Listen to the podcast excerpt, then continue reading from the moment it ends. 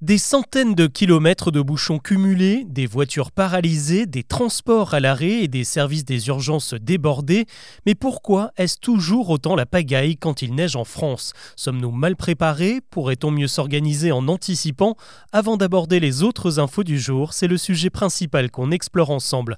Bonjour à toutes et à tous et bienvenue dans Actu, le podcast qui vous propose un récap quotidien de l'actualité en moins de 7 minutes. On y va 5 cm de neige à Paris, 8 du côté de Lille et pas beaucoup plus en Normandie. On est loin du coup de blizzard et pourtant la neige sème encore une fois le chaos sur une bonne moitié nord de la France.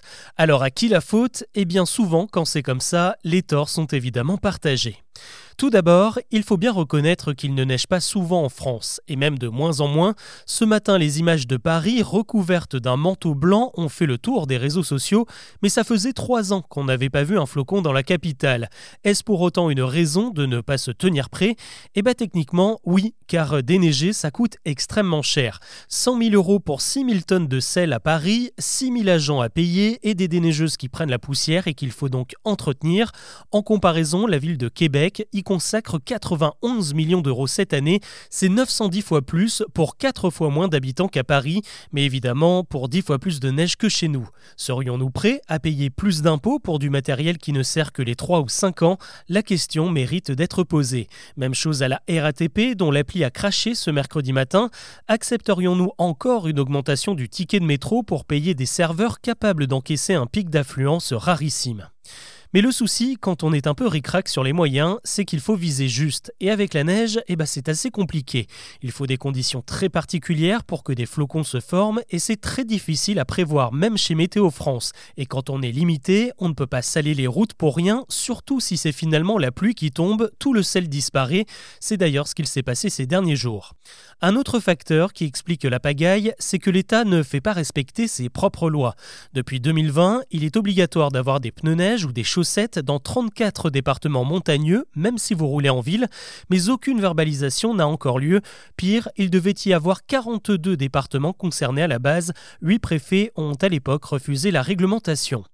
Enfin, il n'y aurait évidemment pas de bouchons ni d'accidents sans du monde sur la route. Ces derniers jours, on a vu des automobilistes retirer des barrières pour s'engager sur certains axes, des centaines de poids lourds ont bravé les interdictions de circuler, et quand un 38 tonnes se retrouve au milieu de la chaussée, personne ne passe, et encore moins les déneigeuses. L'actu aujourd'hui, c'est aussi ce vaste mouvement organisé par les agents de police à Strasbourg, à Paris, à Lyon ou encore à Bordeaux. Ils se sont rassemblés par centaines pour dénoncer leur mobilisation pendant les Jeux olympiques l'été prochain. Chaque ville devra alors envoyer des renforts sur les lieux des épreuves dans la capitale et on demande aux policiers une disponibilité à 100%. Selon les syndicats, il est impossible pour eux de s'organiser avec leurs proches. Ils réclament des droits au congé d'été, une prime de 2000 euros et un accompagnement social. On l'a abordé dans l'épisode d'hier et vous l'avez sûrement entendu ces derniers jours, les Français ne font plus de bébés, la natalité n'a jamais été aussi faible depuis la Seconde Guerre mondiale.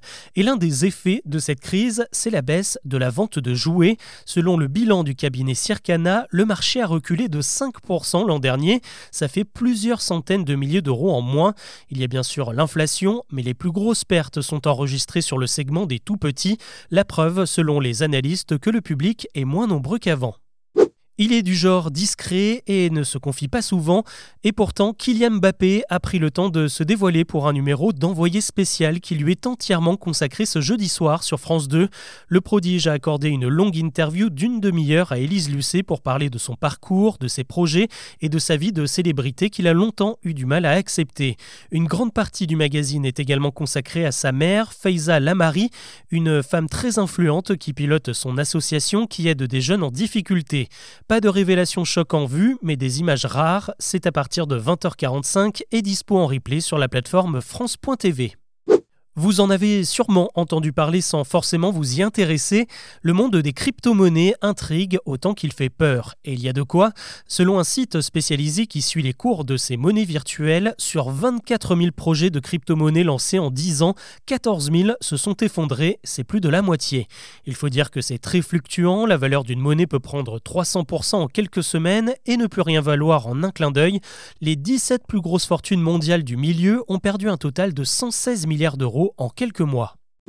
Ça devait bien finir par arriver. Au Japon, un véritable scandale vient d'éclater autour de Rie Kudan, une romancière qui a décroché le prix littéraire le plus prestigieux du pays ce mercredi, l'équivalent du Goncourt. Le jury a même déclaré qu'il était difficile de trouver un défaut à son livre.